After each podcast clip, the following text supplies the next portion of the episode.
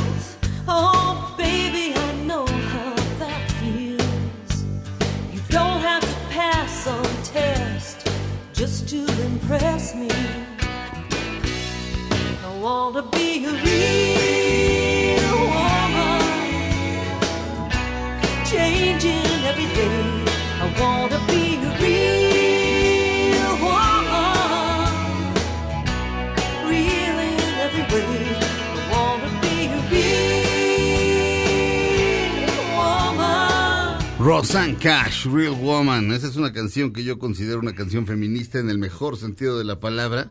Ayer fui a ver la película Mujercitas, Little Women, de Greta Gerwig. Ah, esencialmente, si usted ama la novela Mujercitas, este, suelen ser mujeres las lectoras de Mujercitas por obvias razones. Es como se comportan eh, un grupo de, una familia, un grupo de mujeres durante la guerra de secesión, es decir, la guerra civil de los Estados Unidos. Están del lado de los buenos, digamos, están del lado de, de la Unión, este, están del lado de Lincoln. Eh, es Mujercitas para gente que odia Mujercitas. O sea, Mujercitas es. Mujercitas es una historia tan poderosa que se ha hecho 150 mil veces en telenovela, hasta una película con Rocío Banquels. ahí. Y es buenísima. Este, esencialmente porque son episodios de las cosas que les pasan a estas pobres mujeres que estaban muy bien antes de que empezara la guerra y de pronto están muy mal. Y lo que hacen para sobrevivir y las aspiraciones que tienen cuando nacieron y cómo la vida las va llevando a cambiar, ¿no? A volverse, de hecho eso, mujercitas, no niñas. Ese es- es- de, hecho, o sea, el, el- título de- del libro no es una casualidad. Little Women. Están muy chiquitas, pero son mujeres. A los 15, 14, 10 ya son mujeres. Este. Y lo que hace la directora Greta Gerwig, a mí su película anterior, Lady Bird, sí me gustó. Este, pero esencialmente esa es una buena película y es tu primera película que has pensado toda tu vida.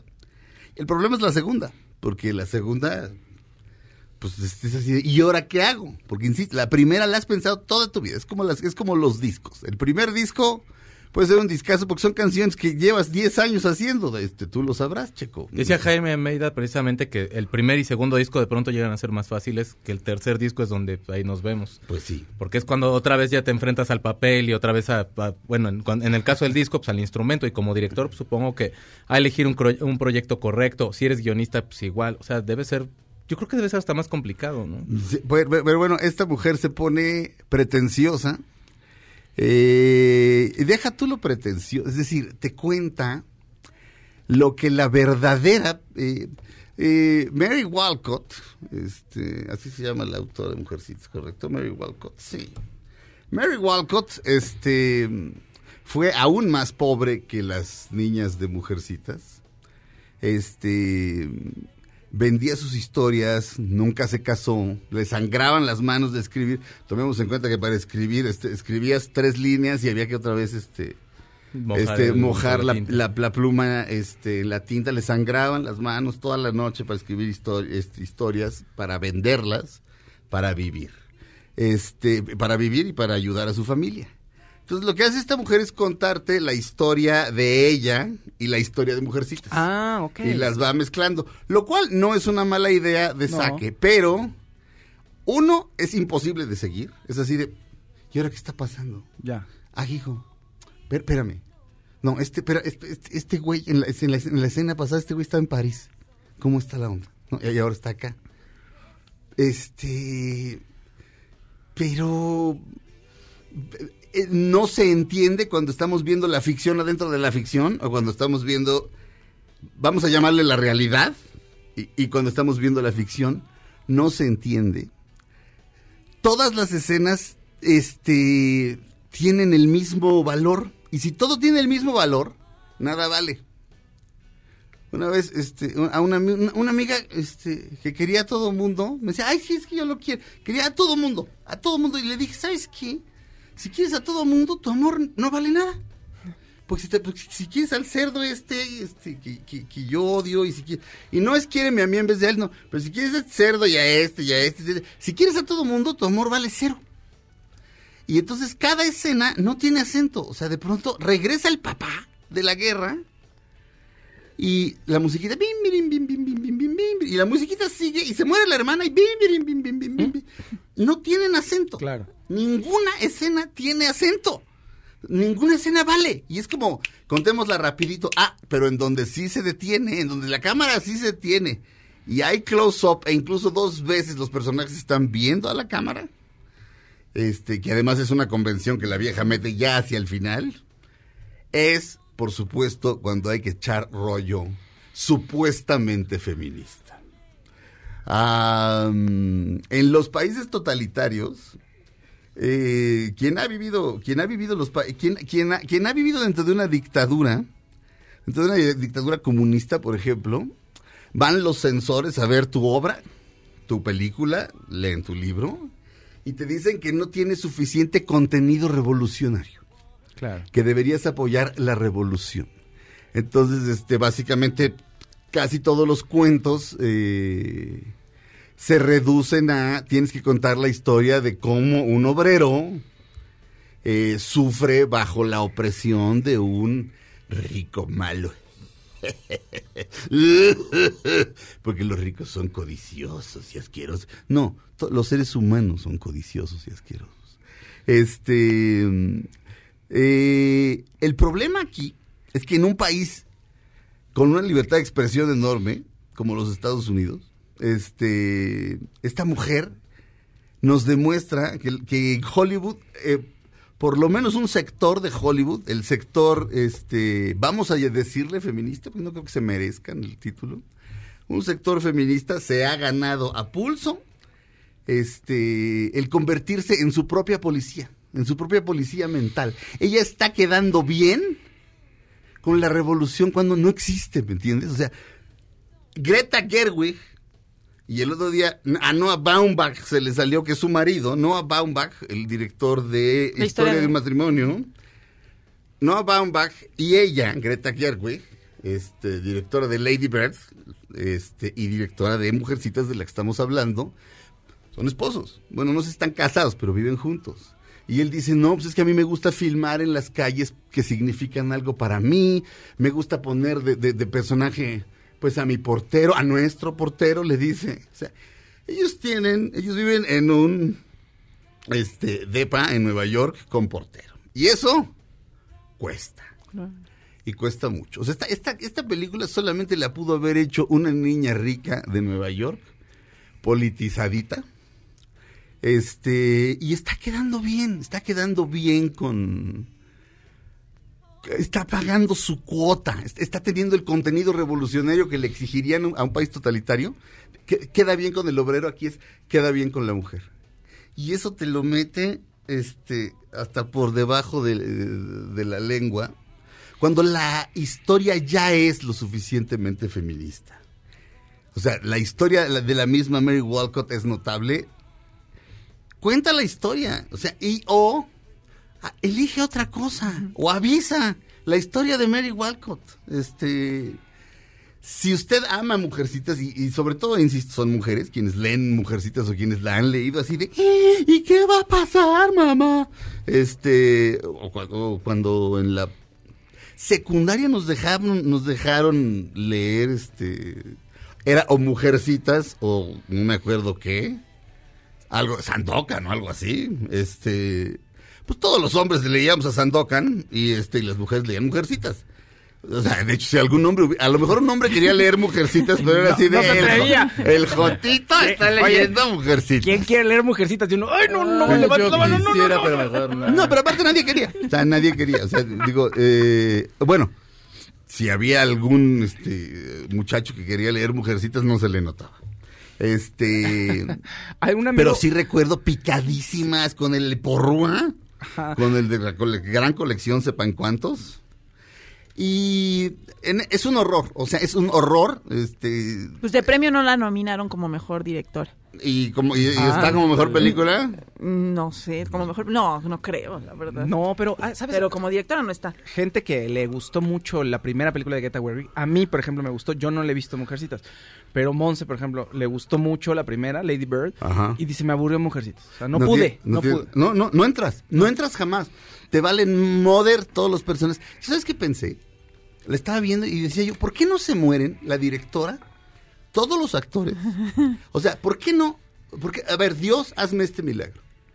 Les conté que fui a un hospital con niños que están Sí. este, en fase terminal de, de todo tipo de enfermedades o algunos llegarán a vivir, pero pues muchos van a morir.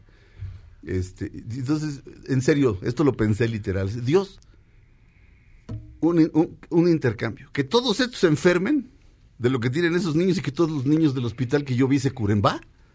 Va. O sea, ese fue mi pensamiento. ¿Suena horrible? No tanto. Piensen en los niños. Piensen en los niños. Y solo un deseo no va a pasar. Pero ella como actriz, si te has fijado, también es como muy, así como millennial o muy light. Es o sea, guanga, sí, ajá, es es, como de la que, ajá, o sea, entonces, pues como directora, a mí Lady Bird no me gustó, pero tampoco me desagradó, nada más se me hizo una película como que no era para tanto, pues ahí la tengo porque la compré y todo, y dije, pues la verdad, sí, no entiendo la nominación ni nada, pero bueno, esa actriz me gusta mucho, la, la, la que también sale en Mujercitas. Sí, me bueno, aquí la odio. Ah, sí. Sí, es así de ¿qué hiciste después de la tercera noche? Porque se parece. Ajá. ¿Cómo se llama la actriz de la primera noche, la segunda noche y la tercera ahora noche? te digo, Mariana. este, Una- ah, Mariana. sí, sí, sí, sí. Una sí. que le una, una que le pegó, le dio agua de CULO a Carlitos Espejel y apenas está desintoxicándose. Ahorita te digo, pero Mariana. Le, bueno, le dio un ojido. Ah, sí. O sea, sí. Adiós para siempre, Era, Carlitos. era, era así de, oye, ¿y si nos quitamos el condón? Y él decía, pues bueno, y ella se lo quitaba así, así, Sin meter mano. Mariana Ávila no. ¿verdad? Esa. Sí. Mariana Ávila. No, es, es Mariana Ávila. La pelirroja. Sí, la Sí. pelirroja, sí. Sí. Este, ¿qué acabo de decir, santo Dios? Pero bueno. Pero ella es una actriz así, entonces Ajá. yo me imagino que como directora, pues también es así, o sea, Sí. es así de, ay, está bien esto. No hay, no, no hay momentos este como catárticos ni de ni No. de tensión de aquí terminó el capítulo de la novela, no, o sea, es todo light, todo así. Si yo fuera Emma Watson, mira, para que Emma Watson no te capture en pantalla, o sea, o sea, yo filmo un corto con Emma Watson, igual y todo está mal y la cámara está borracha y, y ella está fuera de foco todo el tiempo porque yo veo mal y está editada mal porque yo edito con las nalgas. Este, literalmente edito con las nalgas, entonces es muy complicado. darle al mouse es, es bastante complicado. más complicado que con, que con los dedos. Bueno, pero se Grado de dificultad. O sea, Se agradece Emma Watson está allá en la esquina. O sea, A lo mejor le cae Sin que se luzca. Pero, pero está ¿para qué la bonita. llama? Pues, ay, porque a lo mejor se la metieron en el estudio. Ah, ¿quieres hacer esta película? Pues llevas a estas. Yo No, porque no, también Emma tenía- Watson también ha sido como portavoz No. de todas las feministas. A mí Emma Watson me encanta. Ahora Sí. es más congruente Emma Watson. Bueno, sí se ha aventado cosas Sí, un poco ¿no? más serias. Es un rollo de... en No, es, caso es- de otros. no, pero es que nada tiene acento. O sea, todo el mundo está hablando siempre al mismo tiempo. Y sí, ok, es un ambiente de, de- de un montón de mujeres. O sea, son unas niñas y una mamá. Este, pues... Por supuesto que hay ruido y todo el mundo habla al mismo tiempo, pero de repente así de... "Shh, ¡Cállense los sí hablen! A mí-. ¡No les entiendo a nadie! a mí siempre se me echó cursi. Mujercitas. Ay, sí. Pues No mira, sé, sí, me también. da como- Bueno, pero eso, eh, ok. Y el otro día vi, la estaba viendo porque la estaban repitiendo por- por- precisamente ¿La de por Winona? La, la de Winona y sale Christian Bale en el personaje de de Timothy Chalamet. Entonces Ajá. yo dije, ay, con razón, porque sí se parecen en esa época. Y dije, ay, sí. no, de veras la película no me gusta, me caen gordas todas ahí tan cursis, ¿no? Sí. Sí, Y también se corta. ¿Quién es la que se corta sus trenzas como chachita? Este, la, la- la mera mera, este. Joe, ¿cómo se Joe, llama? Joe, Joe. March. Ajá. Sí. Está pelona. Sí, yo nunca leí Mujercitas, este, pero la ves en, bueno, en, en mi opinión, la ves en telenovela, la ves en la de Winona Ryder, tiene algo. Sí, es un pues, cla- a fin de cuentas es un clásico. Y- Pero como que nadie necesita verla otra vez, ¿no? Así como, bueno, pues, ¿otra vez? No, pero Ah, te, bueno. te digo, están quedando bien. Hay una escena que ahí sí dije, quememos el cine. O sea, la mamá de ellas, que es Laura Dern, que, bueno, ni Laura Dern está bien para que te des una idea. Este, bueno, ¿sabes quién está del orto? Que si yo te digo, esa es la mejor actriz del mundo, nunca me creerías. Meryl Streep. ¿En serio? ¿De veras? Meryl Streep tiene las mejores diálogos de toda la película. Y son diálogos que quizás de, ¿por qué no me estoy atacando de la risa? En el tráiler, como ahí editan ellos, los del tráiler editan, le dice, te tienes que casar, como mujer te tienes que casar, pero tú nunca, nunca te casaste, tía. Sí, pero soy asquerosamente rica.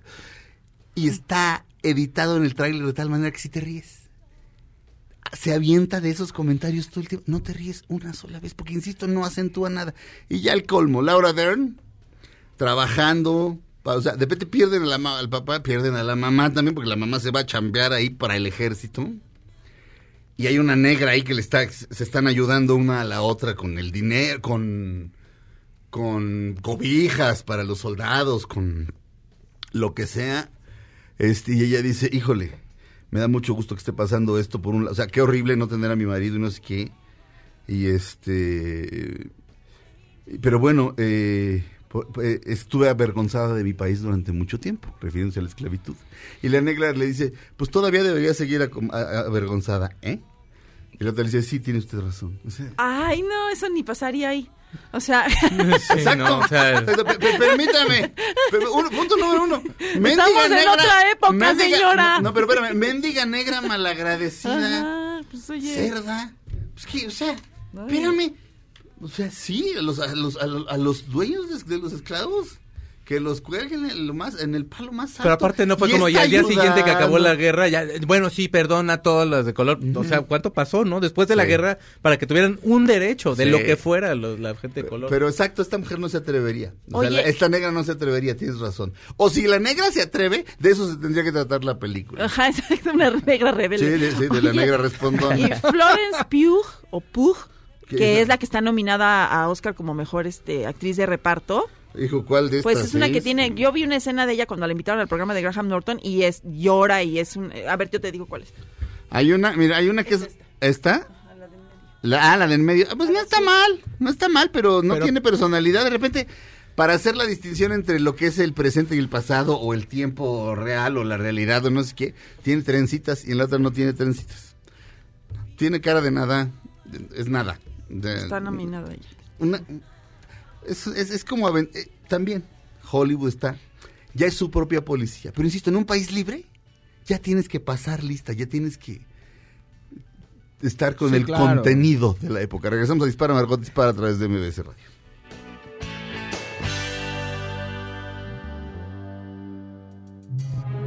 Aunque pase el tren, no te cambies de estación. Después de unos mensajes, regresará Margot. Este podcast lo escuchas en exclusiva por Himalaya. Todo lo que sube, baja. Y todo lo que se va, tal vez regrese. Lo que seguro es que ya volvió Margot. Estas son las balas de Margot. En una entrevista con el escorpión dorado, Lupillo Rivera se vio muy presionado por lo del tatuaje con la cara de Belinda y acabó diciendo que este era en honor a Dana Paola. Súper bien, Lupillo, cuando ya no sabes ni qué decir. Ah. Dana Paula está más guapa, eh, la verdad. ¿Qué Belinda? Ay, sí, a mí Dana Paula me gustó un chorro. Oye, Oye, no, Checolín, yo no, te- perdón, Checolín, perdón. No, sí, no sería tu creer- cuñada. Sí, me- no, es más, así, todos mis puntos de Infonavit para No Dana puedo- Paula en este momento, aunque yo sé que nunca me hará caso. No puedo creer que vi- hayamos vivido juntos, fíjate. No me importa. Qué bueno, porque no se pelearían por la misma mujer. Qué bueno, Ah, bueno. pues sí. Ah, sí. Pero no, Dana sí. Paola imita muy bien a Belinda. Sí, La imita, es muy chistosa. pero ay, sí, no, Dana Paula está bien guapísima. Pero esto todo es, o sea, todo es un- una pero guasa, pero ¿no? a ver pero a ver este yo me tatúo a Fausto y- en la- aquí ¿no?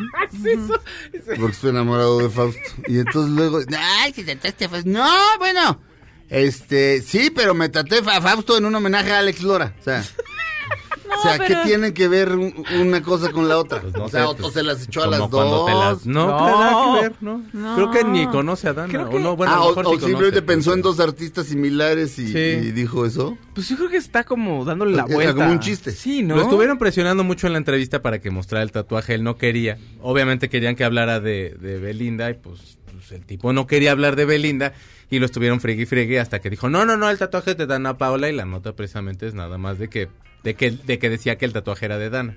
Mm. Le hubiera quedado más precioso Pero ese ya quedó tatuaje muy porque Dana está mal. bien chula. Él quedó ¿Dana? muy... Ah, no, él, Lupillo. pues él con tatuarse de- a Belinda, por eso lo de Dana Paola, ¿para qué? O sea, Bueno, ya pues, usted hizo el ridículo, señor, se tatuó a la otra que duró dos meses con usted.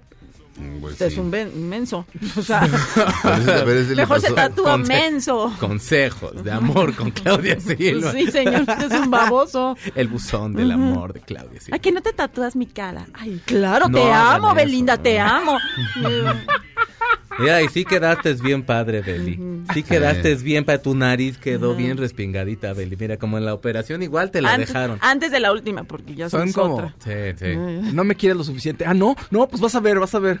Llega y mira tu cara aquí en mi brazo. No, eso sí da miedo. Pero ¿cuántos años tiene Lupillo, Lupillo Rivera? Pues Porque, exactamente. Sabe 53 segundos. Pero porque todavía no ha madurado. Sí. porque cuando, cuando Johnny Depp se tatuó Winona Forever, bueno, Era joven. tienes 24 años, tu cerebro no se ha terminado de desarrollar y no entiendes lo que es Forever, ¿me entiendes? O sea, dices, no, te amaré siempre y, y no sabes lo que es, no sa- no sabes lo que es el día a día. El ir a trabajar, regresar de trabajar y que haya habido una vicisitud en la casa.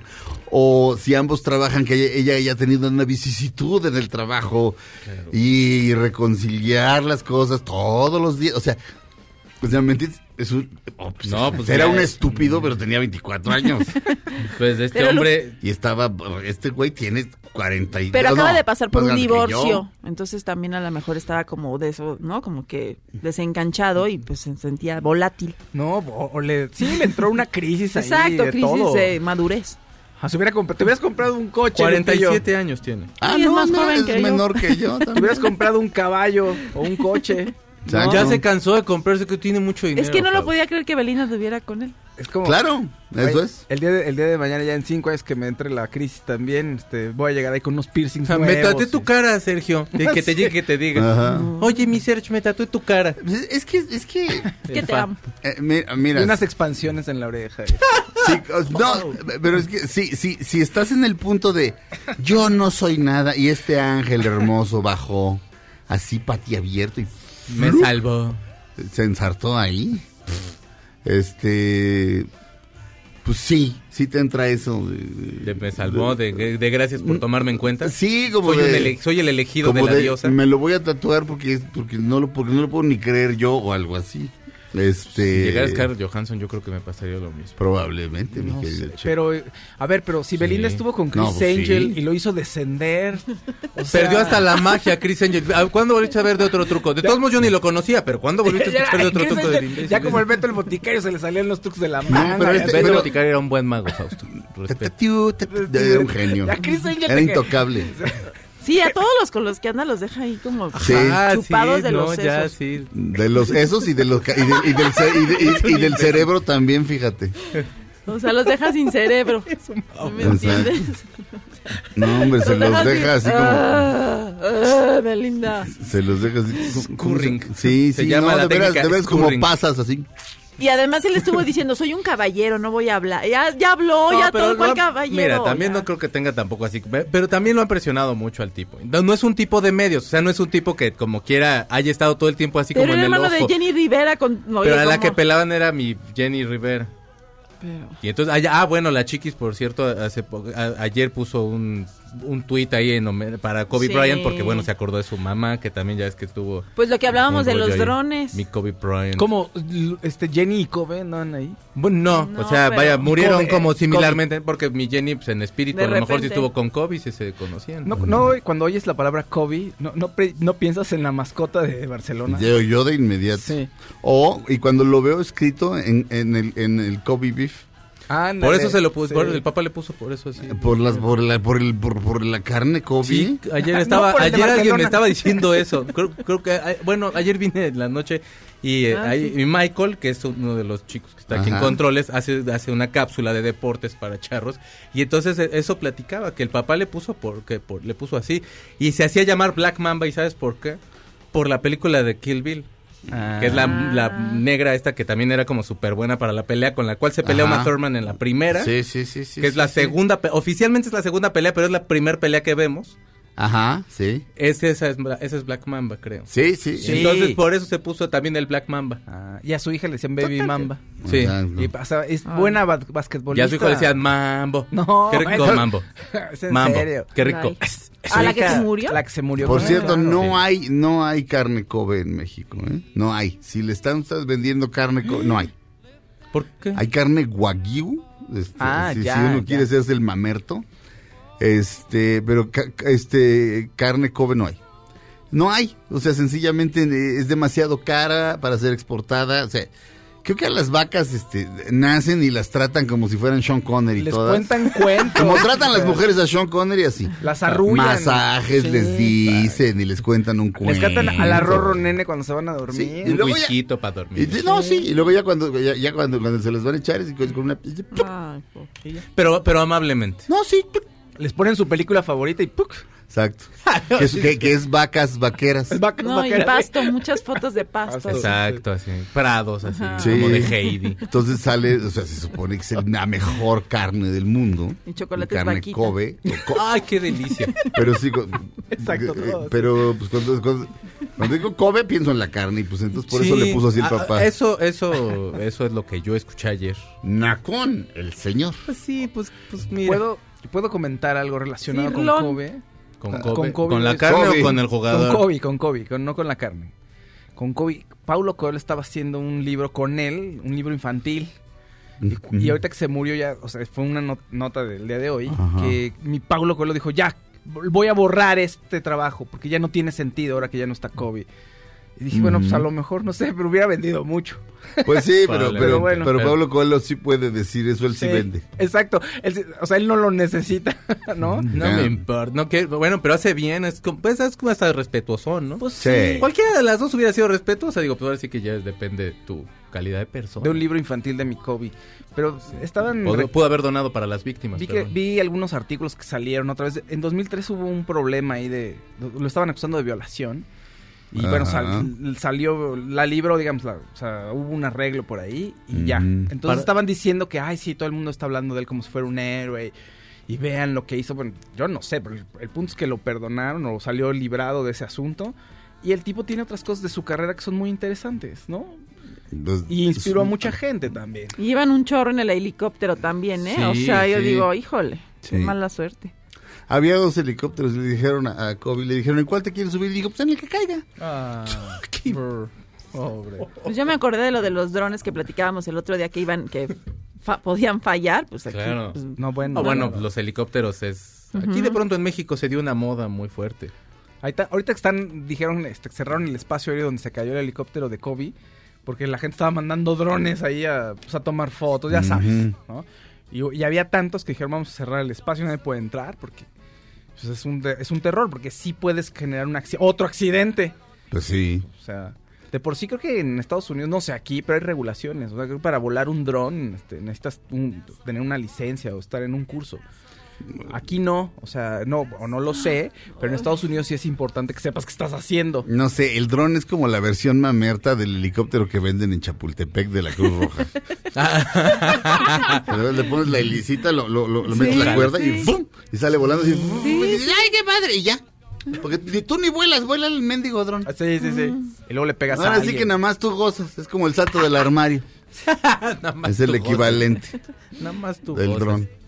En fin. Ay, no seas dron. Así. Exacto. Sí. Sí, pero no podían volar. O sea, estaba el banco de neblina y pidieron un permiso especial para volar, lo cual Uf. pues ahí está Sí, mal. sí, sí. Si Y no aparte el, helicóptero era viejo. Era del mismo año de cuando le levantaron la queja, creo. Sí. Si no es que antes. La única y, vez- y cuando ganó el Oscar, de hecho, se hizo mucho escándalo por lo mismo que tú comentas. Cuando ganó el Oscar, ¿quién? Kobe, Kobe por, la- un- por el corto de Dear Basketball. Ajá, que es es muy un- bonito corto. muy Yo- bonito. Yo, yo- yo ¿Lo lo había visto ayer. Lo, o- Él escribe, cuando se retira del básquetbol, escribe un poema, bueno, escribe una carta muy, muy sentida de, o sea, cuando era niño y que veía el Magic y veía a todos estos Ajá. jugadores y que entonces hacía como bolitas y sus calcetines y empezaba, soñaba con jugar básquetbol y demás. Y su abuelita le gritaba, mendigo niño. Escuincle, ve cómo tiene los calcetines todos puercos. No, pero es muy bonito corto. Y, y se ganó un Oscar por. Sí. ese se llama Dear Basketball. Dear Basketball. Querido básquetbol. Sí. Ok.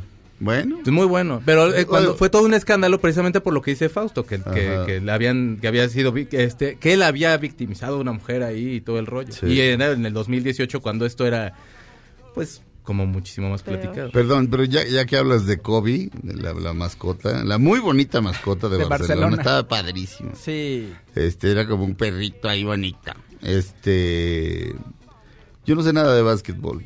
Yo lo único que sé es que el, yo, o sea, lo único que me gusta del básquetbol es el Dream Team Sí. de esas Olimpiadas. O sea, así de, no man- los, o sea, los super amigos son una bola de, los super amigos los saben ya los guardianes de la galaxia todos juntos en una película son una bola de nacos Sí, no, comparados con ese equipo. Era así de, güey, ¿ya para qué juegan con los, otros? Pues los otros tenían ganas, yo creo, hasta de sentarse a verlos jugar más bien. Ay, No. espérense. No, a ver, hubo, hubo un momento en- en el que. No, no me acuerdo si era Jordan o era Magic Johnson. O sea, ya iban 300 a 10. Y el güey iba a tirar un- una. una este, le, le tocó tirar este, una canasta a- al, al equipo contrario. Y llegó. No me acuerdo cuál de los dos. Creo que era Jordan. Y le dijo: No, mira. Ay, te sí, pones es cierto, así, yo me acuerdo ese partido. O sea. O sea, le dio uno. O sea, mira, en- entre mis secretos. O sea, yo que Si soy quieres el- yo te la meto. Sí. A ver, espérate. Sí, y después ya encestamos. Exacto. No, Ay, gracias, no, Michael. no. Gracias Exacto. por todo, Michael. Exacto. sí. Este, ¿Cuánto te debo? No, no, pero sí, o sea, de, güey, yo soy, yo soy, yo soy el mejor de todos los tiempos, ¿ok? Te voy a pasar un tip. O sea, y no se vio mamila, era No, así no de, se vio para humillarlo, están en- o sea, era no, no, no, onda. no, ya era. Y el otro güey era así de, no mames, dame tu autógrafo. Digo, perdón, dame Sí. tu autógrafo. Sí, fue cuando Estados Unidos dijo, a ver, basta. Esto supuestamente es amateur, pero los demás sí traen algunos profesionales. Pues Ah, yo tengo so- muchos profesionales. No, estaba, era la locura. Estaba Estaba, Barkley, estaba, estaban un Larry. Bird, Y luego el siguiente ya no fue Magic, pero sí fue Shaq. No, no, no, no, Eh. no era la No, pero esa. ese. Y son esa. tan altos que nomás le hacen así. Sí. No, pero era ridículo así los, los marcadores. Y No, sí, te sí. lo juro, era como de, a ver, vamos a, somos, no sé, Ucrania, vamos a sentarnos a ver qué tal juegan. España todavía, porque España tiene muy buen equipo de básquetbol. Obviamente jamás se va, se va, a- No, pero, pero era- le, le dieron ahí. Era Pues, imposible ganarles. No, es como no. cuando se te mete una piedra así en el zapato y dices, ay, ay, qué molesto, pero me aguanto a la casa. Así fue ese partido. Y los Así demás era es. así de, bueno, pues aquí cascareándole Bueno, pues por la- las caguamas. Vamos por la medalla de plata, muchachos. ¿no? Eh, Regresamos a Dispara, Margot Dispara a través de MBS Radio. Eso sí, Así, ganamos la de plata contra el Dream Team. ¿Quién habrá sido? Porque Ya no me acuerdo. son héroes, ¿eh? Regresamos a Dispara, Margot Dispara a través de MBS Radio.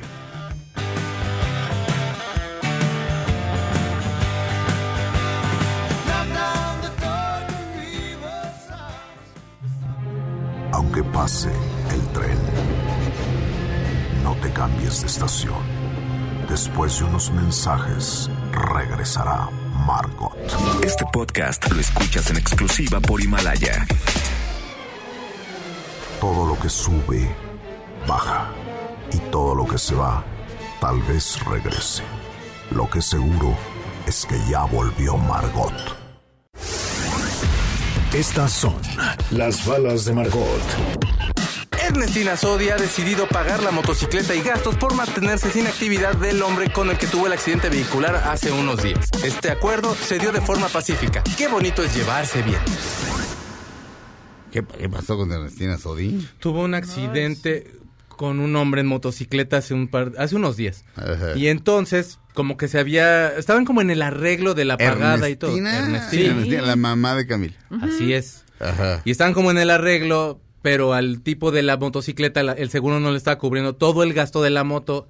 Y entonces empezaron a arreglar por fuera y Ernestina va a pagarle la motocicleta. Y como el tipo se dedicó, pues, era este, de estos servicios de que te llevan comida y todo, le va a pagar aparte los días que no estaba Él estaba activo. parado con su motocicleta afuera de una casa porque acaba de dar un servicio y ella venía tomada, es lo que todo el mundo dice, y se estrelló contra de él. Entonces, bueno, pues, primero no le quería pagar y ya va a pagar porque ya todo el mundo se Pues le... como ya hubo la presión. presión de las redes y de, la- de los programas de televisión, pues ya va a pagar. Pero no le quería pagar. No, porque los policías que atienden, bueno, que estaban ahí, son de policía bancaria que defienden o cuidan la zona de bosques de las lomas. Entonces la defendieron a ella por ser residente de ahí.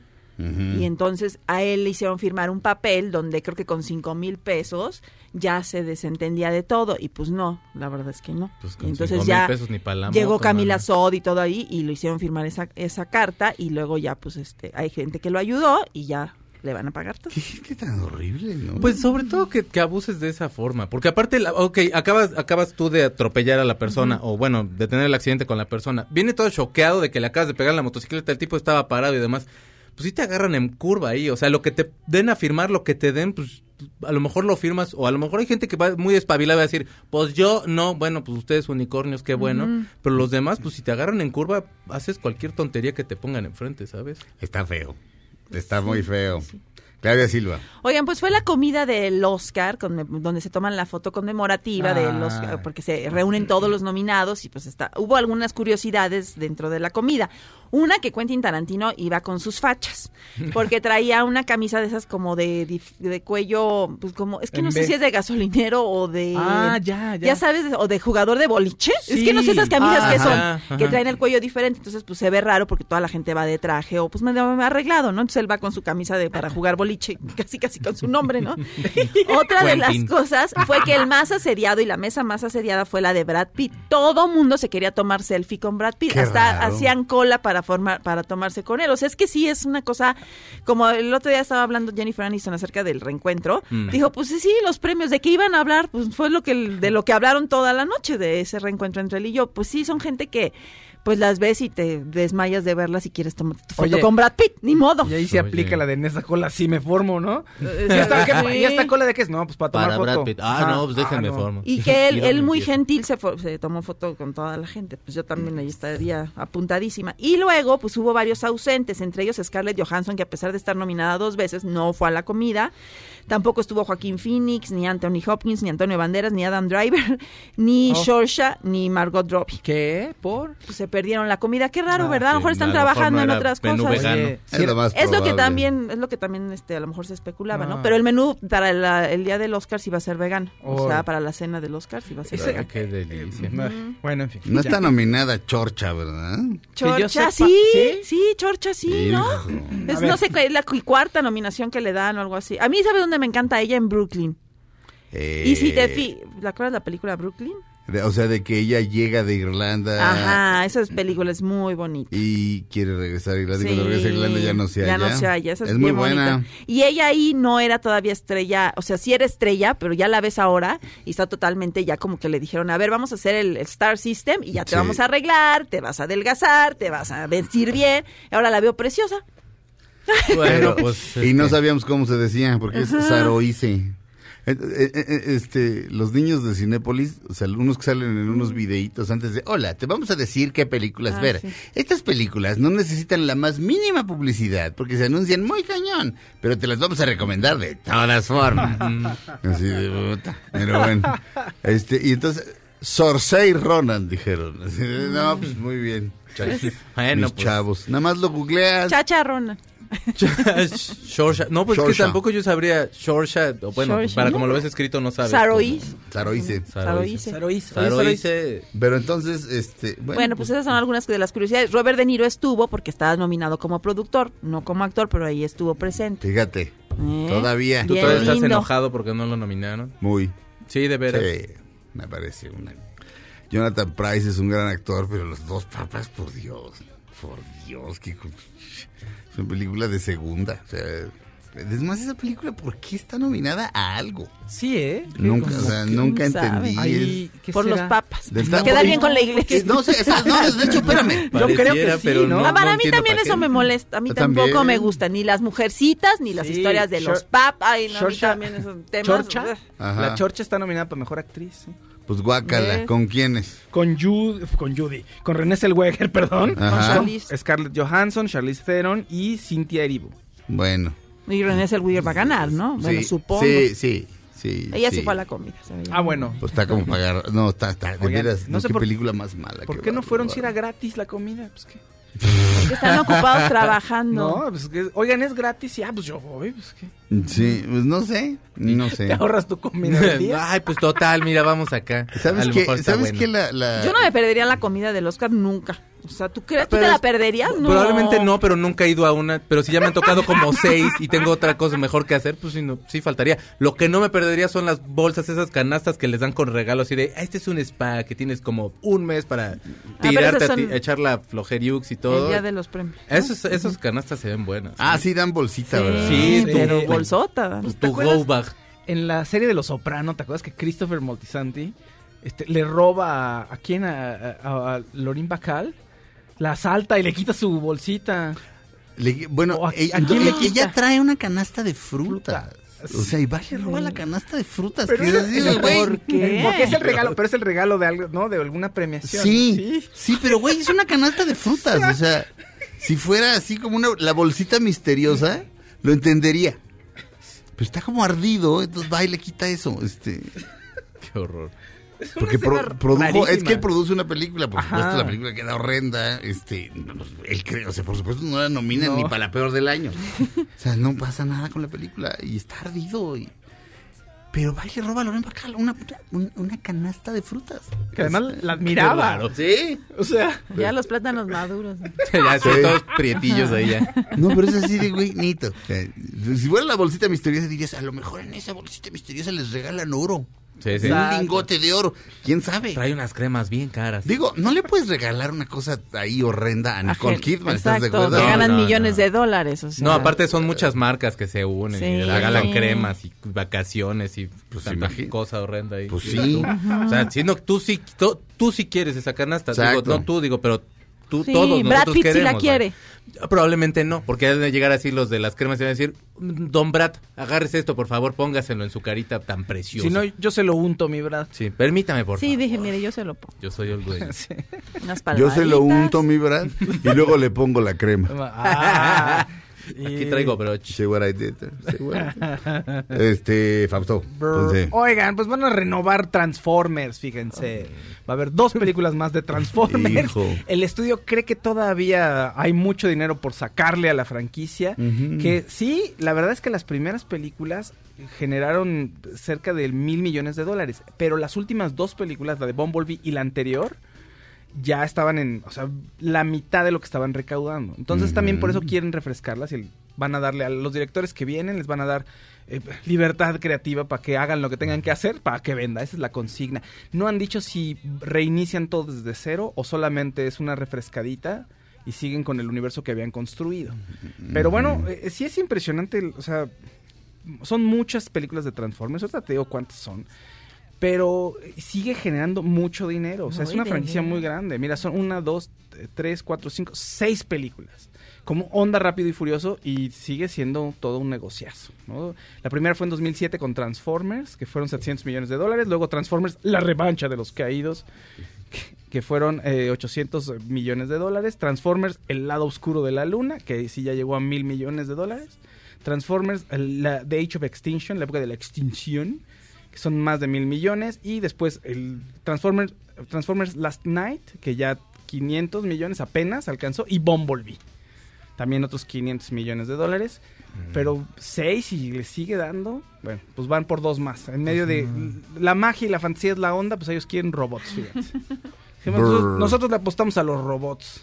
No, si ya ni los juguetes están chidos ahorita de los Transtorners. Antes eran de metal, le- se lo aventabas a un compa tuyo y sí lo descalabrabas. Estaba padre. Y ahorita es puro plástico. Las películas estaban re feas.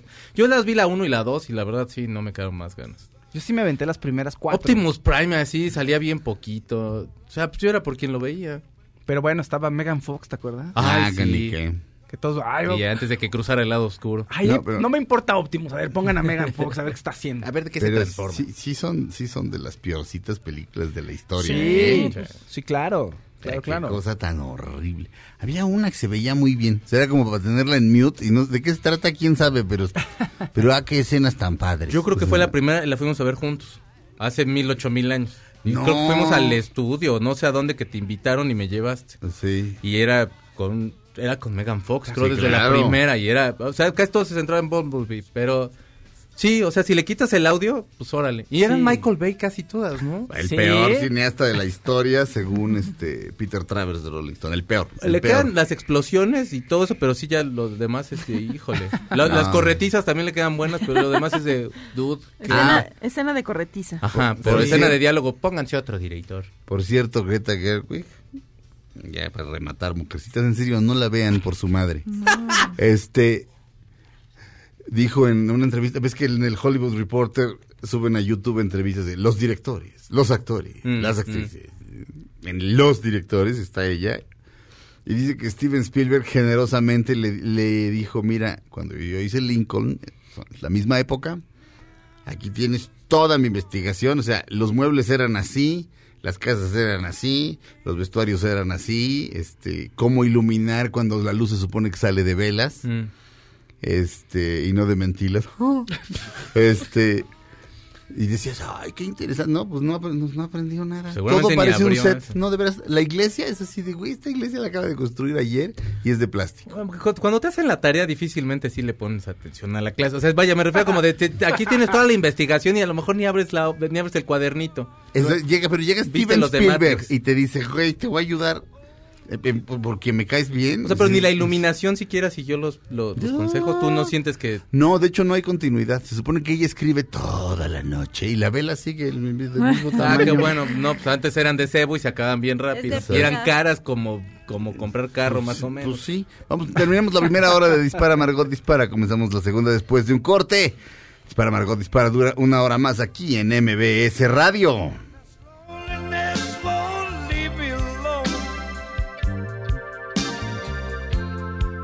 Such a drag to be on your own.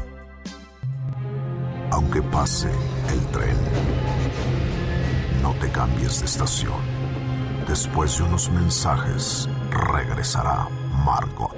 Este podcast lo escuchas en exclusiva por Himalaya. Todo lo que sube, baja. Y todo lo que se va, tal vez regrese. Lo que seguro es que ya volvió Margot. Dispara Margot Dispara a través de MBS Radio. Lo hacemos hoy martes 28 de enero del año 2020. Lo estamos haciendo Checo Sound. ¿Qué tal? Buenos días. El papito Fausto Ponce. ¿Cómo están? Buenos días. Claudia Silva. ¿Cómo están? Buenos días. Y un servidor, Sergio Zurita. Estamos comenzando nuestra segunda hora de Dispara Margot Dispara. Aquí en MBS Radio, en el 102.5 aquí en, en- en- en la Capirucha y en otros lugares, pues en donde ustedes lo estén oyendo, que en, que en Himalaya, que en otra estación, que en Zamora, estado. que en Zapopan, Otro país, que en otro país. en otro mundo, Exacto. una galaxia muy lejana. Exacto. Imagínate, Como sí. el fa, que- eh, Chubaca oyéndonos. ¿Qué tal están? ¿Pero por qué lo sigues oyendo? No, pues es que para él quiere decir que está chido. Sí, Pero no lo entienden. pero, pero nadie comprende a Chewbacca. Pues no. No, sí, como que pues, alguien, alguien lo ha de entender, ¿no? Pues su esposa yo espero, porque si no sí tendría muchas broncas. O a lo Chewbacca no tiene no. esposa, güey. En el especial de Navidad no vivía con alguien. Sí, tenía hijos y Con una su mamá. Que es horrendo ese especial de Navidad. Yo no, a mí ni me gustan, no sé por qué acabé viendo ese- esa porquería. Yo pero te lo juro, son como 20 minutos de... eh, eh, ya Bueno. no manchen, alguien hable. En la serie de Netflix, ah, ven que está una serie, pues, digamos, son una serie de documentales de una hora de las películas que nos marcaron o las películas que nos hicieron o las películas...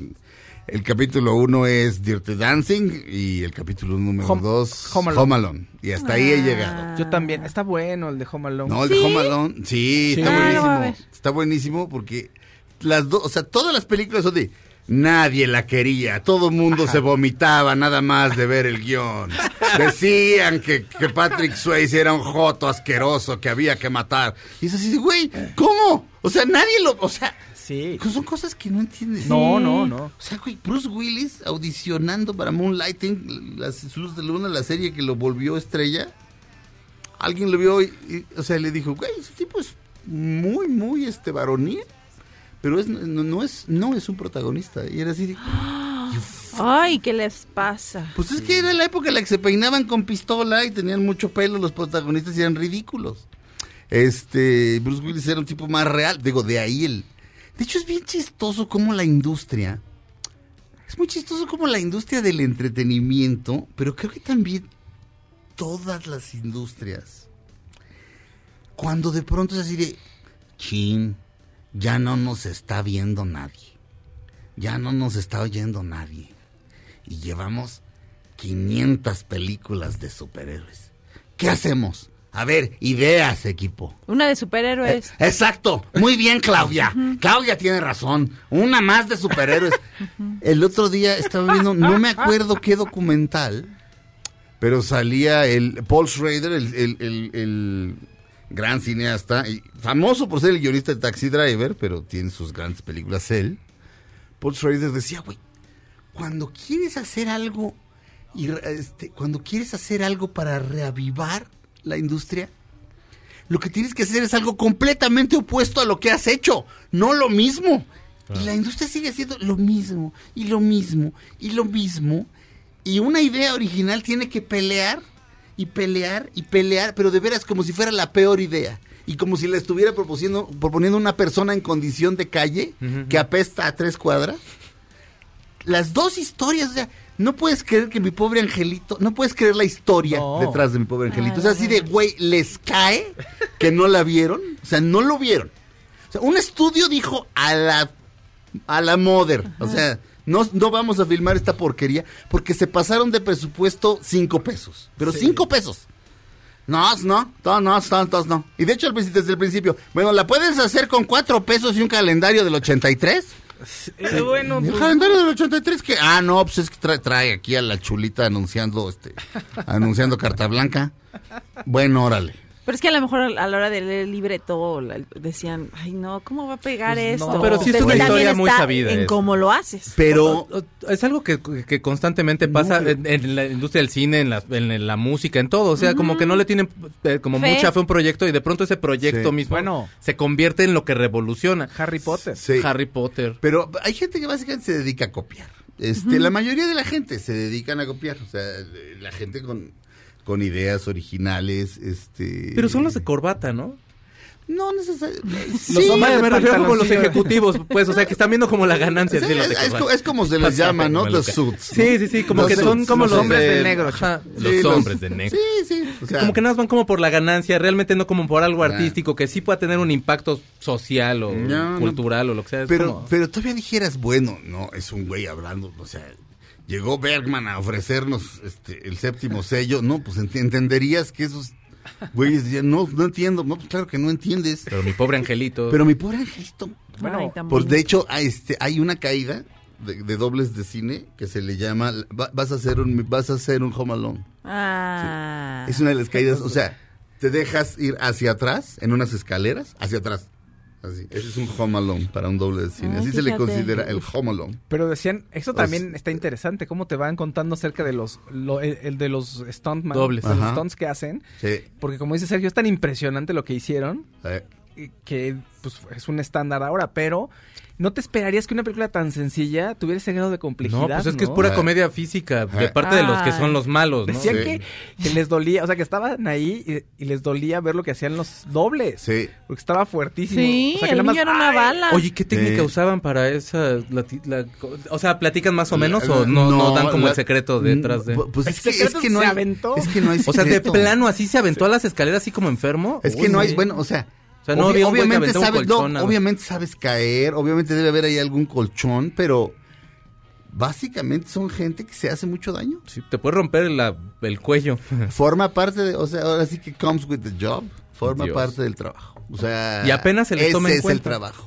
Sí, por eso hay ahorita una Este, serie de reglas. Se les valora mucho dentro de la industria y se les valoraba más antes. Por eso, o sea, el otro día Claudia decía, ¿tú crees que Jojo Rabbit pueda ganar? Porque la gente dice que es su favorita. Hay una serie de cosas alrededor. O sea, Brad Pitt está espléndido, espléndido, espléndido. Una de las grandes actuaciones que he visto en mi vida. Pero influye también. O sea, si no estuviera tan bien, de todas formas ganaría. Porque es un doble de cine. Claro. Porque es un héroe, porque es claro. adorable, porque da la vida por su amigo. Y cuando al principio de la película Pacino le dice, debe ser un gran amigo, dice, lo intento. Y cuando está acuchillado y lo llevan al hospital y el güey le dice, no, no, no, quédate, quédate con tu mujer. Y el güey de pronto se le abre la puerta hacia una nueva oportunidad en su carrera. El otro va al hospital y le dice, güey, eres un gran amigo. Y dice, I try. Ah. O sea, te lo comes. Le da de comer a su perro antes que a él. Exacto, exacto. Está solo. Tiene, o sea, Le- la tipa se le insinúa y no se la. exacto, no. una, una, menor, de edad, Sí. este, que, que es verdaderamente una tentación, se le insinúa y obvio, no, le pone un dedo encima. su, tem- su temple. arriesga la vida, se da cuenta de que hay una, de que hay una secta y de que se está, y de que si está vivo el dueño del rancho, se lo, se están aprovechando de él. Entonces quiere averiguar de entrada si está vivo. O sea, todo es, el personaje importa. O sea, importa muchas cosas, pero y los dobles de cine en aquel momento sí eran muy valorados, o sea, era así de ¿Te acuerdas que empieza la película y hay una entrevista en la que están los dos?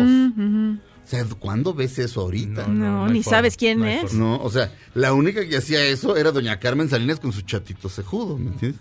Que era su doble Sí, aquí mi chatito cejudo. Cuando yo me voy de nalgas en las películas es el chatito cejudo. Le ponemos ahí un estímulo para que se tire así de, de nalgas mi chatito cejudo. Sí, porque todo el tiempo hacía chistes de no, eso esa es la que le gusta a mi chatito. Sí, sí, o sea, lo recuerdo. ¿A qué señora? Este, pero bueno, todo eso importa. Este, entonces, vaya, el Oscar está en la bolsa. El Oscar está en la bolsa, Brad. Además, ¿quién Brad. no, no quieres ver a la más grande estrella del cine ahí arriba? Sí. Claro que quieres. Sí. Claro que quieres. Verlo feliz es lo que todos queremos. Básicamente, eh, eh, Pero ahora. ¿sabes qué? Ahora se cambian los papeles y ahora Leonardo DiCaprio es como el Brad Pitt en la vida real de, de, de la película. ¿Sabes? Ahorita, qué? porque ahorita como que toda la atención está en Brad Pitt Ah, sí. y el otro es como el segundón. Sí. Y la verdad, qué lindo que acompaña. va to- digo, está Sí, sí, nominado, muy amigos. pero va a todas las comidas. A mí me cae muy Sí. bien Leonardo DiCaprio y me cae muy. Siempre que lo nominaban iba y ahí estaba y ya sabía que no se lo, bueno, no se lo daban. Y aquí está, ahorita están como al revés las, los personajes, Sí. ¿no? Ahora la estrella es Brad Pitt y el otro pues ya nada más es como Pero su poco- acompañante. Pero ¿a poco no es como el bromance perfecto? ¿sí? De, son Sí, amigos, claro. pero Guapos, se quieren pero y se millonarios, acompañan, pero se buenos bromean. Actores. Cuando estaban haciendo la rueda, de pre- la, o sea, la, la gira de prensa, siempre le cargaba la pila de lo de Titanic, de que, de que no debía haber muerto, que se cabía Ah, ahí. eso cómo es bonito. Eso cómo es bonito. O sea, no sé, como que es, ah, los ves y sí, sí, ah, yo quiero un compa de esos. Ajá. Eh, Y hablando de dobles de cine, ¿Se acuerdan de la serie en la que Lee Majors era un doble de cine? Se llamaba The Fall Guy. No me acuerdo cómo se llamaba en español. No me acuerdo. No, no me acuerdo. Con Heather Thomas. El otro día hablábamos Ah, de eso. Sí, los sábados la pasaba. Este es el tema, The Fall Guy. Él aquí. Una, dos, tres. Well, I'm not the kind to kiss and tell, but I've been seen with Farrah. I've never been with anything less than a nine. So fine, with Sally Field, gone past with a girl named Bo. But somehow they just don't end up as mine. It's a death-defying life I lead. I take my chances. I die for living in the movies and TV. But the hardest thing I ever do is watch my leading ladies kiss some other guy while I'm bandaging my knee. I might fall from a tall building. I might roll a brand new car. Cause I'm the unknown stuntman that made Redford such a star. La letra de la canción, el otro, hasta el otro día la descubrí, la adoré. La empecé a oír y dije, está hablando de Farrah Fawcett. Pues, Eran pareja. Ajá. Y la letra dice, dice, yo no soy la clase de persona, Kiss and Tell es como, Kiss and Tell es básicamente, ayer me fajé a Mariana. O sea, es alguien que, alguien que hace, dice que eso se llama, eso es Kiss and Tell, ¿no? O sea, besar e ir a decir. Sí. Dice, yo no soy la clase de hombre que, que, que hace eso, que hace Kiss and Tell. Dice, pero he sido visto con farra. Dice, nunca se me ha visto con ninguna mujer que sea menos que un 9. Dice, he estado en llamas con Sally Field. He ido muy rápido con una chica llamada Bo, o sea, Bo Derek. Pero de alguna manera, ninguna de ellas termina conmigo. Este. De repente dice, estuve en llamas, dice, eh, ardí en llamas por Cheryl Tiggs. Este, exploté por Raquel Welch. Este, pero, pero, pero cuando, acá, cuando acabo cayendo en la paja es solamente paja. Este, vaya, básicamente, he estado con las mujeres más bellas del mundo, pero a la hora de la hora no soy yo al que besan. O sea, Sí, sí. Y dice, yo soy, y dice, yo soy el, dice, yo soy el doble desconocido que hace que Eastwood se vea tan bien. Y dice, yo soy el doble que hace que Redford sea una estrella. Es una chulada. de La pasaban después de los Duques de Hazard. La serie Sí. se llama Profesión Peligro y él era Ah, Cold Silver. Sí. Cold Silvers. Cold Silver. Y entonces andaba en camioneta, Profesión en una Peligro. camioneta blanca, como una Dodge blanca. Pero la- la- yo me acuerdo que estaba, estaba yo bien pirinolo y me desvelaba a las nueve de la Yo no. noche viendo. La Cold entrada era con unos coches, ¿no? Me acuerdo que andaban ahí. Yo me ¿no? acuerdo Sí, que traía sí, una camioneta sí, blanca, vaya. pero sí. Sí. Y la canción era muy bonita. Ah, es padrísimo, es un country padre. Yo no la vi, pero decía profesión peligro. ¡Ay, qué chido! No, pero espérame. Era buena, a mí me encantaba. Resolvían por este misterios. Sí. ¿no? ¿Qué Ajá. hacían? Aparte de Y, y en la, y en la puerta de la cantina decía Heather Thomas y entraba Heather Thomas en bikini así de, ok, lo veo, no sé qué es, pero lo veo. Regresamos a Dispara Margot Dispara a través de MBS Radio.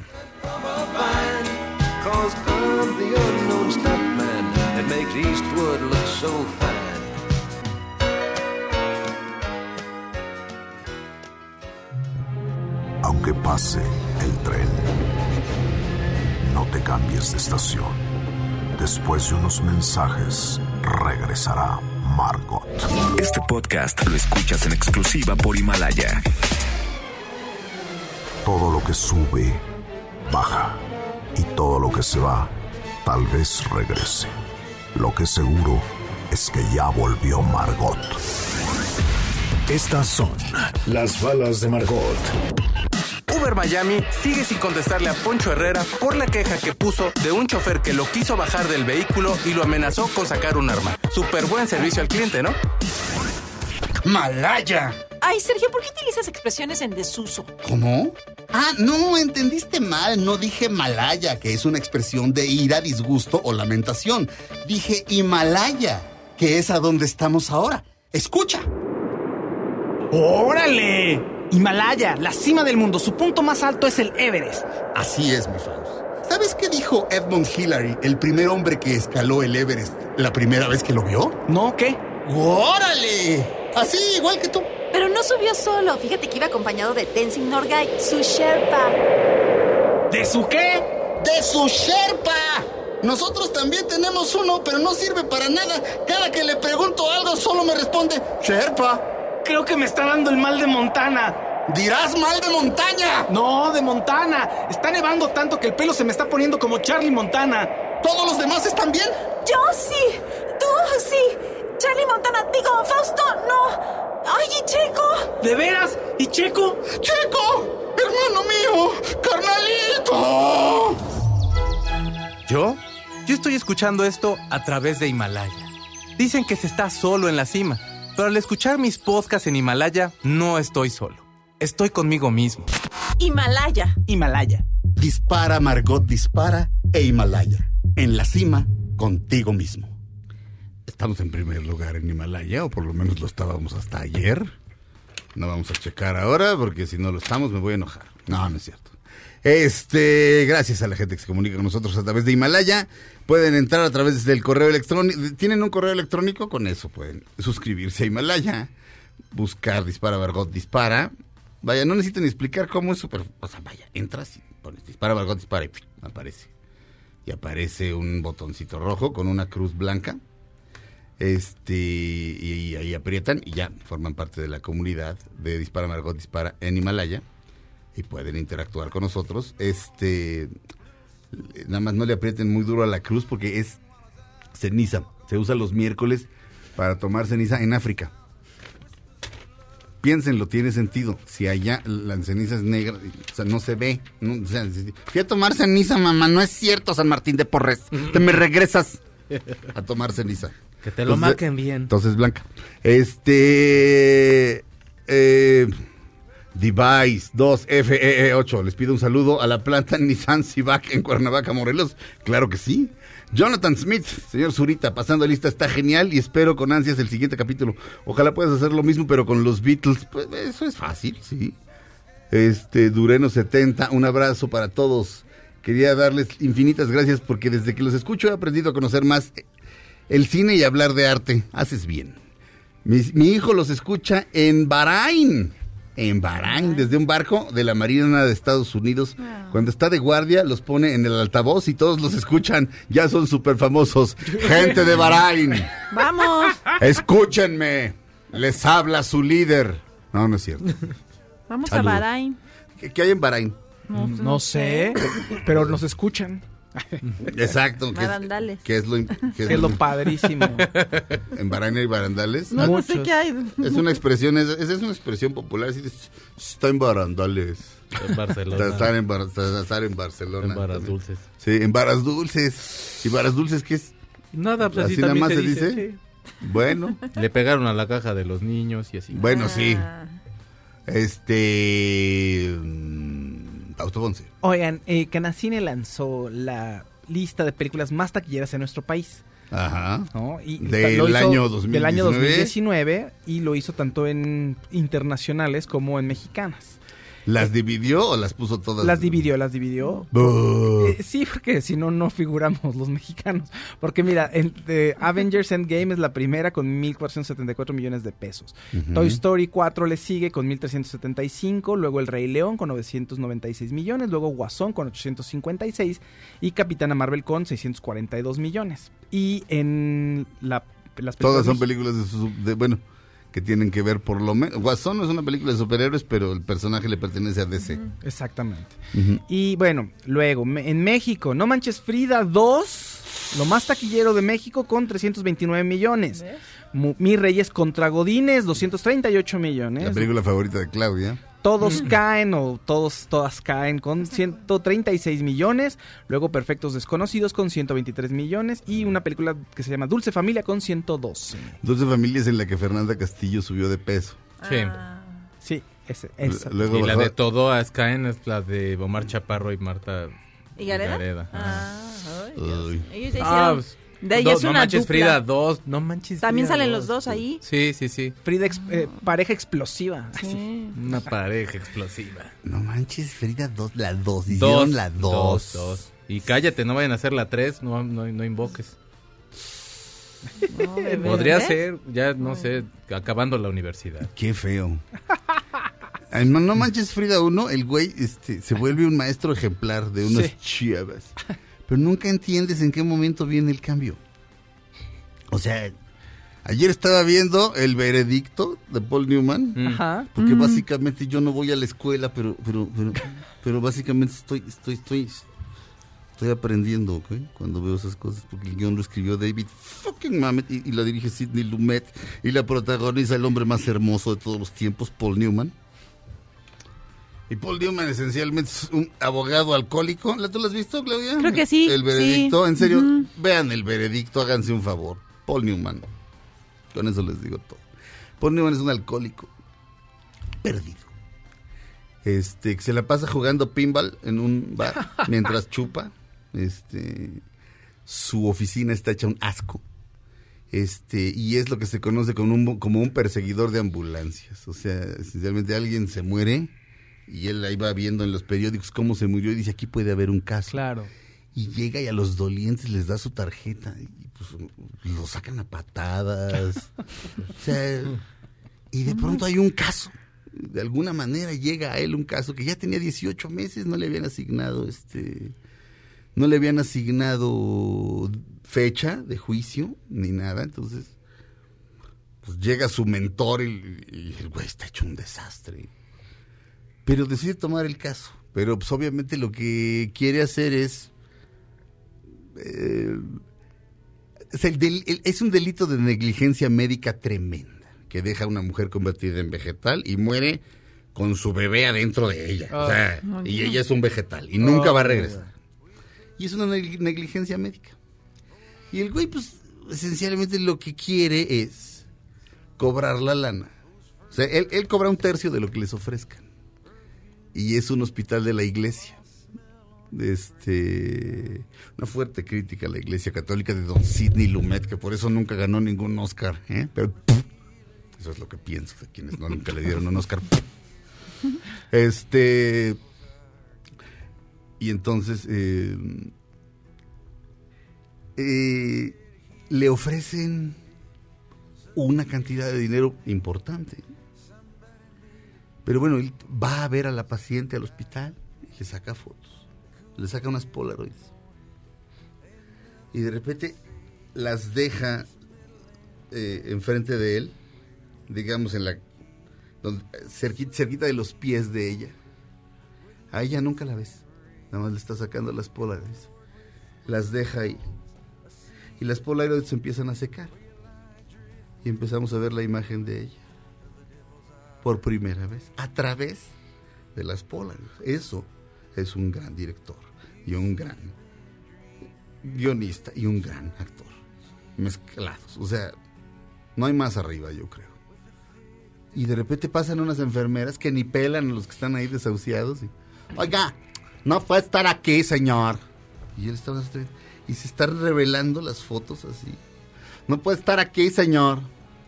¿Qué hace aquí, señor? Y de repente ya la ves claramente en las Polaroids. Y él dice, soy su abogado. Ah, Entonces el güey va a llevar Sí, a claro, juicio claro, claro. el asunto y va a pelear por ella. por ella, sí. lo va a llevar a las últimas consecuencias y el dinero no le importa. Güey. En cambio, no manches, Frida. No, la verdad tienes mucho talento. He descubierto yo que soy un vale madre. De pronto, de la noche a la mañana, ya los quiero. ¿Qué pasó? No sé. Escriben con las nalgas. Vean el veredicto. Regresamos a Dispara, Vergüenza, Dispara a través de BBC Radio. A lo mejor ven el veredicto y no les dan ganas de volver a escribir nunca, de vergüenza. No le entiende. Tal, vez ni le entienden. O dicen, no, sí lo hicimos Qué bien raros, parecido. qué raros que, ¿por qué? Por las fotos. Mejor de una vez una toma directa a la que está en la cama, ¿no? Qué idiota. Ah, qué gente. No, no, no, una obra maestra, el veredicto. Paul Newman, Sidney Lumet, David Mamet. Yeah, regresamos. Dispara Margot, dispara MBC Radio.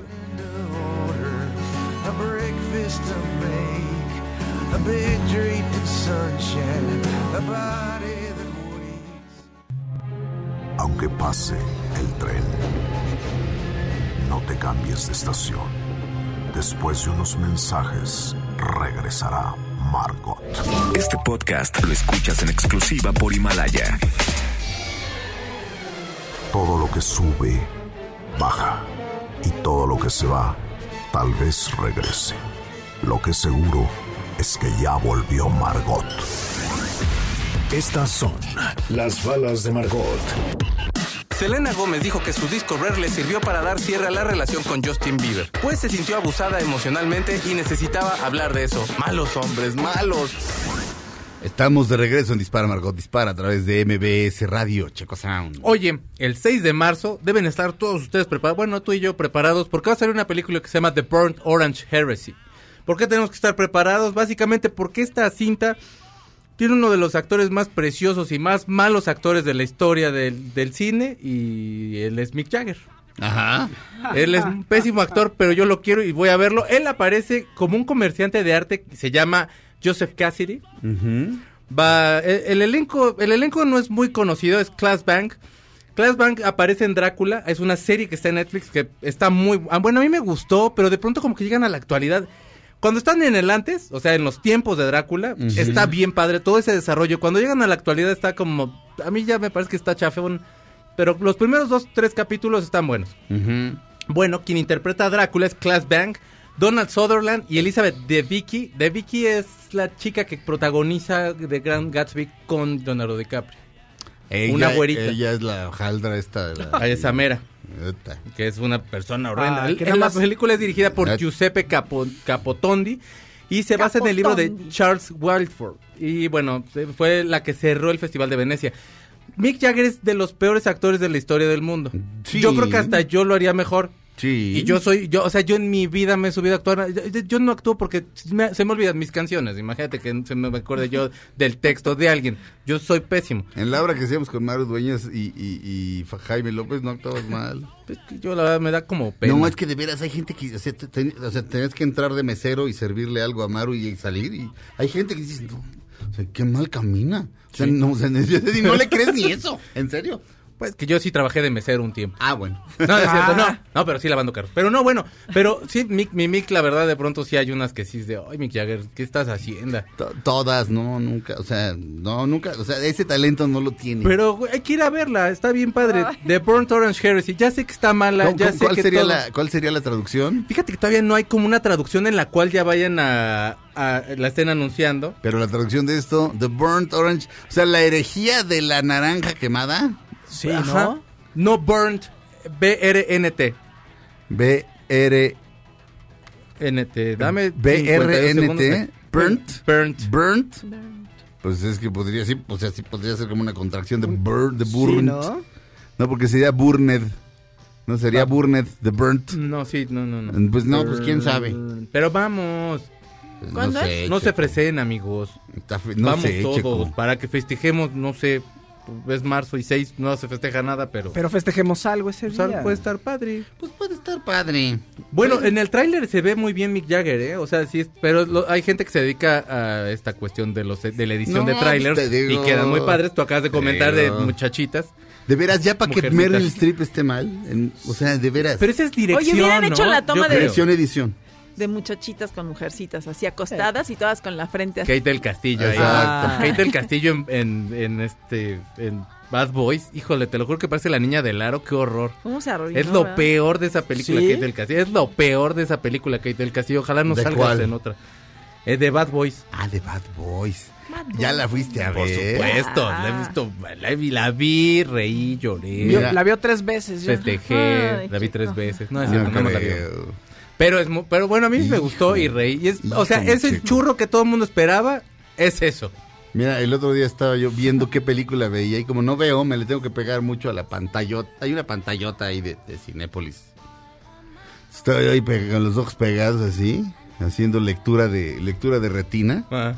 Y de repente me di cuenta que atrás había una pareja este, de señores que deben tener hijos adolescentes o algo así, como mi cálculo. Dije, discúlpenme, por favor. No, no pasa nada, gente muy amable. y este, y entonces eh, ya de, de repente pues, empiezan a ver las, las películas que van apareciendo y los horarios. apare- y el señor aparece y dice, Bad Boys. O sea, decir, Ah, Ay, yeah. señor, no. vamos a ver Bad Ay. Boys. ¿Y sabes qué? La señora dijo, No. no, la señora dijo, perdón, mi marido está cansado, Este, Perdónenlo. lo explotan horrible en donde trabaja. Merece ver Bad Boys y yo lo acompaño. No lo justifique, Ay, señora. Qué bueno ¿qué que lo acompañe. tiene? Es, son mujeres. Bad No, sí, Boys. Bad Boys es el churro que todos esperábamos, pero que yo sí quería. Bad Boys. A mí sí Sí. me gustó. Lo peor sí es Kate del Castillo. Pues sí. O sea, Ay, ¿Y de qué sale? De- sale como de mala, pero, o sea, entonces ¿Se ve le dicen la bruja. No, y entonces la pues- bruja es como una, es, es una Bruja. mujer que era esposa de un narco. Y entonces tienen un hijo que resulta que es mejor véanla. Pero entonces tienen un hijo y el hijo es el enemigo de, de mis Bad No Boys. me digas que la trama es así de... Ay. No, no, es lo mismo de siempre. O sea, es un, es un churro, neta, pero es para que te rías. Y dije, ¿y quién dirigió la primera? Michael, Michael Bay. Bay. Esta no es Michael Bay, pero las primeras dos sí es Michael Bay y Michael Bay en la segunda sí se la llevó La lejos. segunda- de- dura como hora y como tres horas y media. Pero ¿no? es- La- es- o es como es- el irlandés, pero con escenas de acción así de carrera. No, la segunda es malísima. Es como mujercitas. O sea, ahí en todas las escenas todo el mundo está mentando madres y rompiendo cosas. Entonces es así como de... Pues a la quinta vez es así como... de, pues, So no me importa. Oye, ¿y Paola Núñez bien? Ay, Paola Núñez súper bien y se ve bien guapa. Pero dices que Kate pues, Bueno, parece la niña del aro. ¿Por qué? Ah, Porque ¿Por entonces fea? hace, es como, bueno, creen ¿Sale la Santa? Muerte, pero entonces, no, o sea, Ah, yo supongo que, o sea, yo Ah. conozco gente que cree en la Santa Muerte y se peina, y esta no, entonces echa todo el pelo hacia adelante, parece la niña del aro, y la niña del aro se veía bien guapa, ya, la verdad, junto a mi Kate del Castillo, quien parece la- el papá de Kylie Jenner. No y tiene cara de señoras. conejo. Se le hizo cara como de un Ah, conejo. no sé, pero qué mala es. ¿A quién? A- A Kate. Y era muy guapa. tú, bueno. Pero la de muchachita estaba bonita. Sí, te- Ahora parece un conejo ahí. ¿no? Ah, tuvo Kate. su momento, sí. Tu- sí, sí. era Todavía, no, guapa. todavía no se le salía el enemigo malo. El enem- tiene el enemigo Así malo sí, se se te sale la cara, Se te sale la... la cara real. Sí. Pues la edad te saca. Eh, la edad te saca Canas. canas. Pues sí. Canas verdes también. ¿Te gusta la música? Diviértete aprendiendo tu instrumento musical favorito en MBS Music Center, escuela y tienda de música. MBS Music Center tiene una sucursal cerca de ti. Zona Esmeralda, Gran Terraza Lomas Verdes, Magnocentro Interlomas, Galerías Insurgentes, Vista Norte San Jerónimo, Espacio Juriquilla y próximamente Gran Terraza Coapa. Clases de música desde 850 pesos mensuales. Recuerda que tu talento puede llegar a millones de personas. Es tu momento. MBS Music Center es escuela y tienda de música con mayor cantidad de eventos y conciertos. Vivirás experiencias como la adrenalina de subirte a un escenario o grabar tu disco profesionalmente. Agenda tu clase muestra totalmente gratis. Visita nuestra página en www.mbsmusiccenter.com y escoge tu sucursal. Este, este texto lo redactó Fausto Ponce, como podrán notar. Porque fíjense, dice, eh, recuerda que tu talento puede llegar a millones de personas. Es tu momento. MBS Music Center es escuela y tienda de música con mayor cantidad de eventos. Es- debería decir, es la escuela. Pero como Fausto se come los, se come las. Solo cuando hablo de mi bebé. No, no, dice, es bebé y es, esta es escuela. Solo cuando hablo de mi bebé. Ese Dice, ya voy a escuela, ya voy a escuela MBS. Este, así es Fausto, pero está bien. Regresamos a Dispara, Margot Dispara a través de MBS Radio. care what your people say. Your friends tell you it's no future in Aunque pase el tren, no te cambies de estación. Después de unos mensajes, regresará Margot. Este podcast lo escuchas en exclusiva por Himalaya. Todo lo que sube, baja. Y todo lo que se va, tal vez regrese. Lo que seguro es que ya volvió Margot.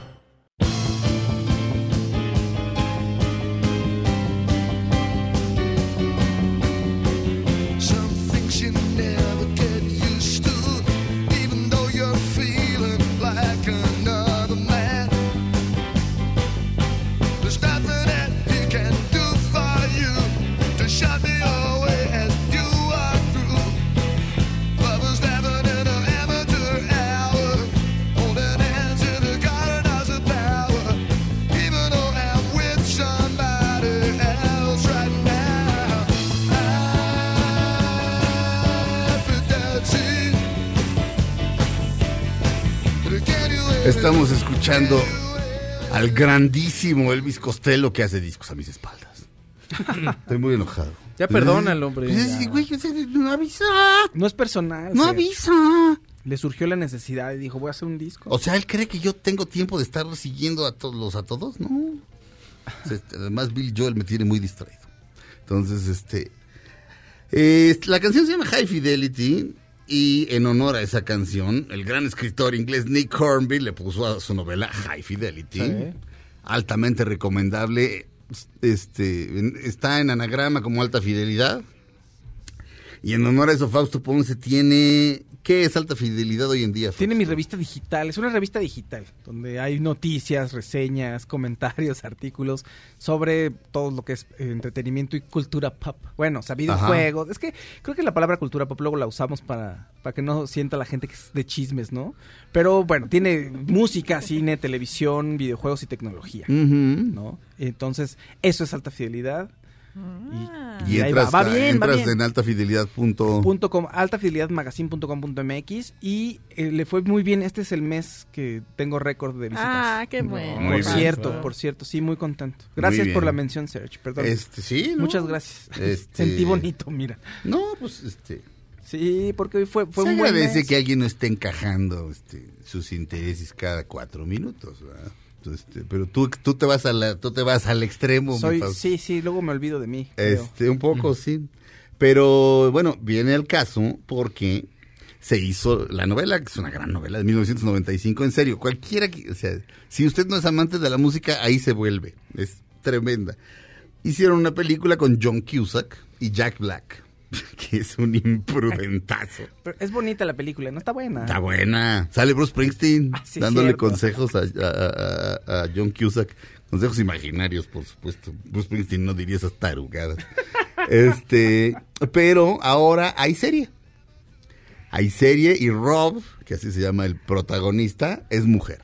Ah, Es Zoe Kravitz.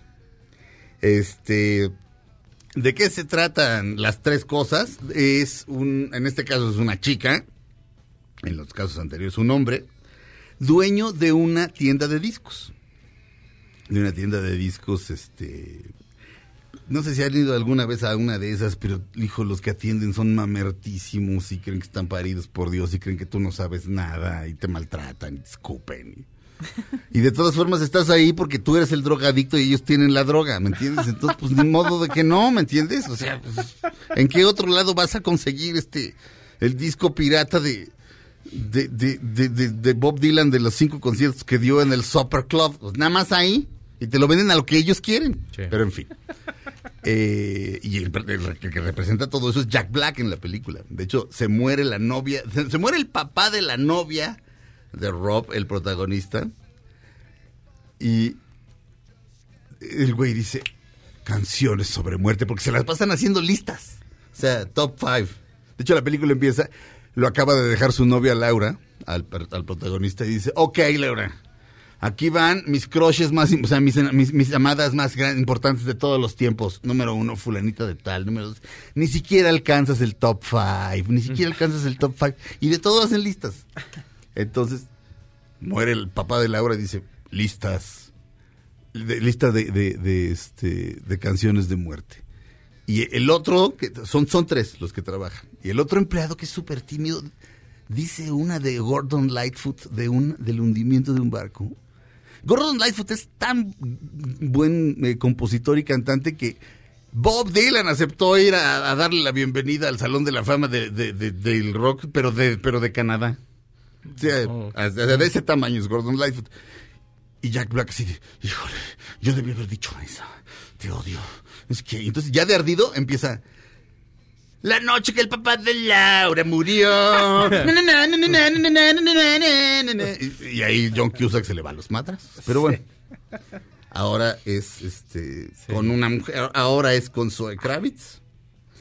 Pero Zoe Kravitz se, se se comporta de la misma forma, hace Sí, sus, claro. hace sus listitos, o sea, está interesante, este, vaya, yo la vería, está en Hulu y pues a mí, a mí no me gusta por Oye, ahí. eh, mi duda es, la, la película de... Qué menso eres. No, esa clase de, de Pues es que sí es incómodo. La película, la, perdón, la novela tiene una reflexión importante sobre lo que es ser un hombre en esa Claro. época. O sea, como, como se contrasta con sus abuelos, con sus padres, y él hace una reflexión de sí mismo, de lo que significa ser un hombre, a través de las listas, a través de todo lo que le gusta. Sí. Que eso me parece muy importante. Como con Zoe Kravitz, me pensaría que es, o sea, el papel de la mujer o el rol de la mujer, o cómo lo harían. O a lo mejor no abordan eso y nada más abordan pura música también, Sí. puede ser. Es sumamente masculina la, la, la novela, novela. tienes mucha razón. Este, Pero bueno. Pero bueno. Pero pues otro resultado de Big Little Lies. ¿Eh? No, porque, mm, o Sí, sea, como que todas las que actuaron ahí han tenido como ya su, Sí, ¿verdad? su pantalla, Laura Dern y todas, ¿no? O sea, Pero ¿qué tiene que ver Soy Kravitz? También salió. También estaba en Big Little Lies. era de las cinco. No vi la segunda. Felipe Rico en la producción, este, el señor Marion Tiveros en los controles, Itzel en las asistencias médicas, eh, Giselle en Himalaya. Giselle trabaja en digital aquí en MBC Ah. Digital, pero yo digo que en Himalaya porque pues, pues, nos asesora en eso. Gracias, Claudia Silva. Besos a todos. Gracias, Fausto Ponce. Un saludo a todos. Gracias, Checo Sound. Buena tarde, adiós. Yo me llamo Sergio Zurita, quédense con la gran Pamela Cerdeira aquí en MBS Radio, en el 102.5, aquí en, en esta zona del mundo y en el resto del mundo, pues en Himalaya, en otras estaciones, este, los queremos a todos por igual. Regresamos a disparar. No, no es cierto, porque si todo nuestro amor no, vale, no valdría. Como la amiga. Pero queremos, los queremos mucho. Regresamos a disparar, Margot Dispara a través de MBS Radio. Ahora en un tórax vive alojada la bala que Margot disparó. Nos oímos mañana. Si un proyectil de plata no me traspasa el corazón. MBS Radio presentó Dispara Margot Dispara con Sergio Zurita, Fausto Ponce, Claudia Silva y Chaco Sao. En el entretenimiento. Estamos contigo. Este podcast lo escuchas en exclusiva por Himalaya. Si aún no lo haces, descarga la app para que no te pierdas ningún capítulo. Himalaya.com